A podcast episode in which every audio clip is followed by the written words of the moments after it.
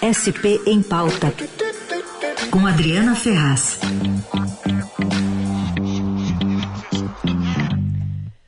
Adriana Ferraz conosco. Bom dia, Adri. Bom dia, Carol. Bom dia, Raíssa e a todos os ouvintes. Tudo Bom bem? Dia. Tudo certo. Adri, como é que o prefeito Ricardo Nunes está lidando com uma. No meio dessa crise toda, né? Uma boa notícia que é um cofre entupido, transbordando de dinheiro para ser investido aqui na cidade. Olha, é impressionante mesmo, né? Porque a gente está saindo, não saímos ainda de uma pandemia, né? Que derrubou a economia no mundo todo, em São Paulo também, no primeiro ano. Mas agora é, o prefeito Ricardo Nunes enviou para a Câmara um projeto de lei que tem que fazer isso todos os anos, é uma obrigação, né? É o projeto da Lei de Diretrizes Orçamentárias. A gente chama de LDO. O que, que é a LDO? É um projeto de lei que prevê, inicia um estudo de como se dará as finanças da cidade no próximo ano. Então, é um planejamento financeiro para o ano que vem, como se a gente fosse em casa planejar o nosso orçamento doméstico, como é que a gente vai gastar no ano que vem de acordo com o que a gente recebe, né? E aí sim é uma notícia surpreendente, que a LDO, pela primeira vez, prevê que a cidade de São Paulo tem uma receita, tem um orçamento que ultrapassa 90 bilhões de reais é muito dinheiro realmente, né? Para a gente ter uma ideia, olha, o orçamento de São Paulo, comparado com o Brasil, ele é o quinto maior do Brasil. Então, ele só pede para o orçamento da União, claro, depois o orçamento do governo de São Paulo, que é quase 300 bilhões, é, acho que até vai passar disso ano que vem, e aí depois Rio de Janeiro, Minas Gerais e São Paulo, que compete ali com o orçamento do Rio Grande do Sul, por exemplo. Então, realmente é muito dinheiro. Não é um dinheiro que está em caixa, é uma, um planejamento para o ano que vem. Mas esse ano, por exemplo, o planejamento atual é de 82 bilhões. Então veja como aumentou, né? De um ano para o outro, se prevê passar de 82 bilhões para 90 bilhões. Aí sim vai ser um caixa muito cheio para o prefeito Ricardo Nunes, que na semana que vem completa um ano de governo. No dia 16 de maio, vai fazer um ano que o então, o então prefeito Bruno Covas, né, do PSDB, morreu de câncer, passando aí o comando da cidade para Ricardo Nunes, completa um ano no dia 16. E vai ser muito cobrado, viu, Carol e Raíssa, para usar muito bem esse dinheiro, porque a oposição já está no pé, dizendo que o prefeito está fazendo caixa e não está é, investindo nas necessidades da cidade, que a gente sabe que são muitas, né, Carol?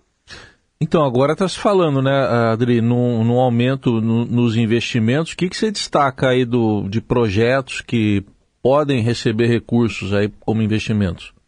É, também é todo um planejamento ainda, né? O planejamento aqui, assim como o orçamento total 90 bilhões, estão planejando gastar 10 bilhões desses 90 em investimentos. Investimento a gente chama, é a palavra que se dá no orçamento, para novas obras, para melhorias na cidade, por exemplo, novo posto de saúde, é, recapeamento de vias, por exemplo, entra como investimento, construção de unidades habitacionais, né, novas escolas. Então, tudo que é melhoria para a cidade entra como investimento. 10 bilhões é um valor muito alto também. São Paulo nunca gastou 10 bilhões em investimentos num ano só. Para a gente ter ideia, durante a época de Covas, durante a época do então prefeito João Dória, a média era de 3 bilhões. E até se comemorava quando se conseguia atingir 3 bilhões em investimentos. É uma coisa muito ousada e até que levanta, assim, um alerta na gente, né? Que é difícil de acreditar que a prefeitura vai gastar 10 bilhões no ano que vem. Mas é o que está no planejamento, a prioridade deles é moradia popular, 2 bilhões e meio desses 10 bilhões estão planejados para para a construção de moradia e também para aquele programa locação social, que é o programa, inclusive, que o prefeito, a Prefeitura de São Paulo, tem tentado turbinar em relação aí aos moradores de rua, né, para tentar tirar moradores de rua. Agora a gente viu aquela operação de ontem na Cracolândia, Exato. também é o programa que a prefeitura tem à mão para tentar tirar as pessoas daquela região, essa alocação social, que é pagar por um quartinho num hotel ali no centro, para que a pessoa ou a família, um casal, não fique na rua. Então, é a principal é, prioridade, moradia social, em seguida, mobilidade urbana.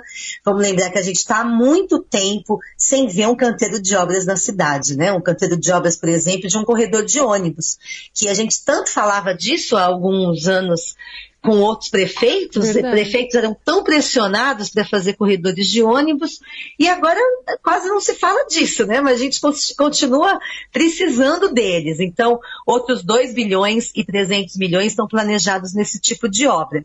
Agora, gente, para que essa lei seja aprovada, a Câmara, os vereadores precisam debater, votar, e aí no ano que vem, é, isso vai ser colocado é, em prática, é o que se espera, né? Corredor de ônibus, tem ouvinte lembrando do Passa Rápido, né? Desde passa aquela rápido época, do... Passa Rápido, da, da, foi da Marta, não foi? Da gestão petista, do acho... Martato, né?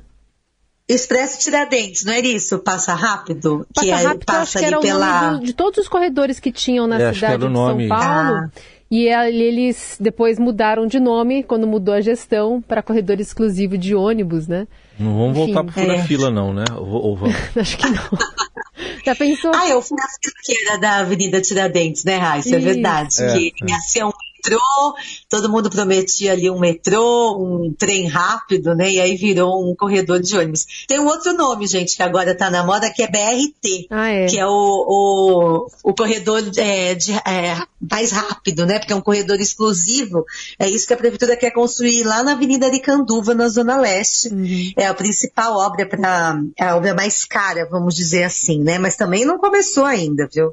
É Essa... muita necessidade que a gente tem, né? É muita necessidade acho que até porque ficou, né, sem tantos investimentos ao longo dos últimos anos, e agora pelo menos se tem dinheiro para orçar, para indicar, que seja balizado sempre em estudos, né, para ser coerente esse investimento e não ficar ninguém de fora. No caso envolvendo moradias, tem apelo muito forte, né? A gente está vendo, você mencionou a questão da Cracolândia, ontem teve operação, espalhamento de novo daquelas pessoas que estão ali o número de moradores de rua que volta a crescer, agora com essas famílias inteiras na, na rua. A questão da crise econômica eh, deve pegar bastante, deve ser mesmo um balizador né, para esses investimentos, não, Dri?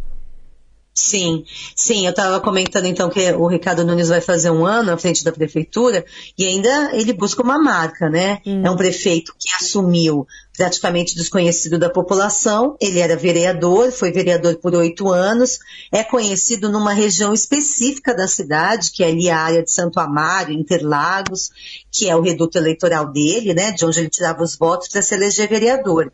Mas está em busca de uma marca. E essa marca, pelo que a gente percebe das ações tomadas ao longo desse ano, hum. ela está sendo ali tentada, é, tá, ele está tentando tirar essa marca dessa área social, né? uhum. né? Que realmente para as pessoas que moram em São Paulo, é surpreendente ver e é uma coisa que nos incomoda, porque é uma miséria exposta, né? Sim. É uma miséria social muito grande é, que a gente vê em São Paulo, em tudo quanto é bairro, não só no centro, mas até em bairros nobres, muita gente morando na rua.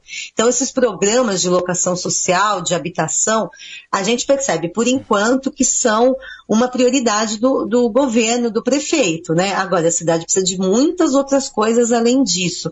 Ele passou por toda essa pandemia, ele assumiu o governo quando a gente estava em alta nos casos de Covid, agora em baixa, ele vai ter também que mostrar que vai saber lidar, por exemplo, com os leitos de UTI que foram abertos durante a pandemia, né?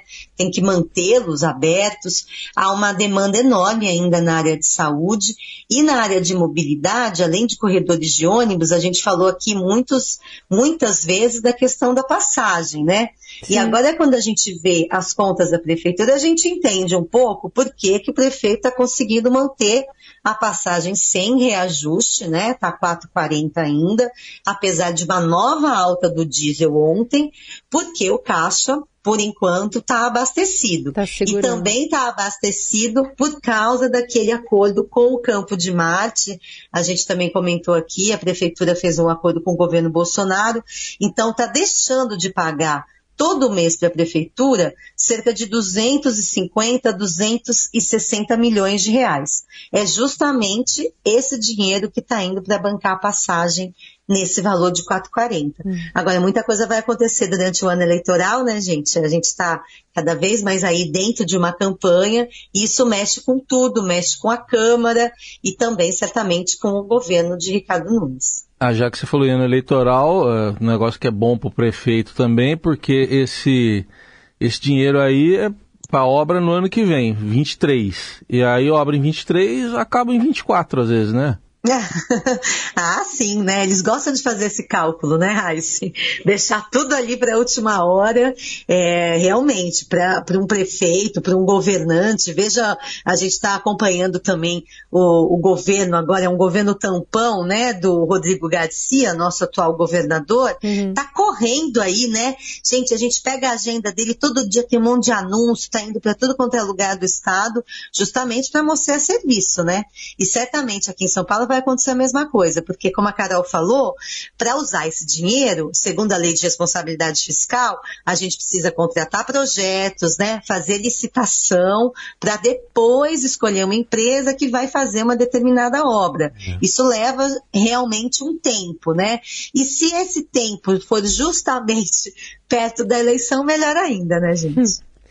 Adri, é, só para fechar contigo, eu queria um rápido, uma rápida análise dessa última pesquisa que traz aqui para governo do estado de São Paulo. Na frente, o ex-prefeito Fernando Haddad, em segundo lugar, o Márcio França.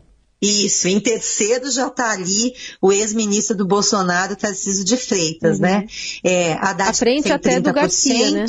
É. Isso, é. Apesar Da Haddad 30, isso, isso aí. Essa pesquisa, então, que a gente divulgou hoje, a Haddad tem 30%, Márcio França, ex-governador, 17%, Tarcísio de Freitas, 10%, e, se não me engano, o Rodrigo Garcia com 5%, né? Não sai isso, aí dessa dessa margem de 5%.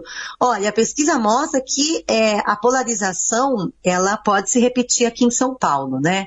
O, o ex-prefeito Fernando Haddad, ele tem batido muito nessa tecla nas falas dele, é, tem nacionalizado demais a campanha aqui em São Paulo.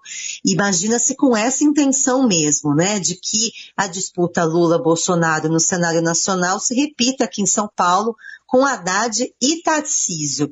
Porque o Tarcísio tem ainda uma margem de crescimento que as pesquisas mostram pela frente. Por exemplo, o, pre, o presidente Jair Bolsonaro tem 28% aqui em São Paulo, Tarcísio 10%. Então, se imagina nas pesquisas, né, se calcula que quanto mais Tarcísio for relacionado a Bolsonaro, dentro desse núcleo, né, desse reduto aí de eleitores que votam em Bolsonaro, ele pode crescer. Da mesma forma, o Haddad ainda tem uma chance de crescimento, porque o Lula aqui em São Paulo tem 39%, ele tem 30%. Uhum. Então, é esses, essas duas, esses dois caminhos, né, de Haddad e de Tarcísio podem colocá-los como os, os, adversários aqui em São Paulo, repetindo o cenário nacional. Agora, a pesquisa mostra uma coisa interessante também.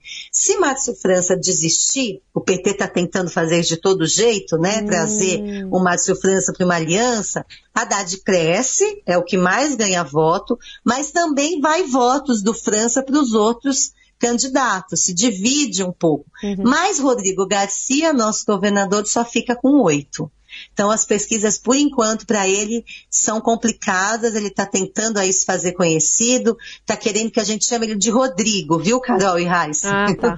Uma mudança aí de é Rodrigo, é João, né? Geraldo. É. Geraldo. Isso, quando chega a eleição, eles querem ser próximos da gente, né? Então é o Rodrigão, o João, todo mundo ali, amigão nosso. Daqui a pouco vai ter o Jair, hein? É, é, pois é, como Muito se fosse mudar muita coisa, né, gente? Mas é uma, uma tentativa aí de se aproximar do público. A situação do Rodrigo Garcia está complicada por enquanto aqui em São Paulo. Muito bom. Adriana Ferraz, todas as quintas-feiras, trazendo esses assuntos políticos, também econômicos, né? Sobre a cidade, sobre o estado de São Paulo. Obrigada, viu, Adri? Até semana que vem. Até, gente. Beijão.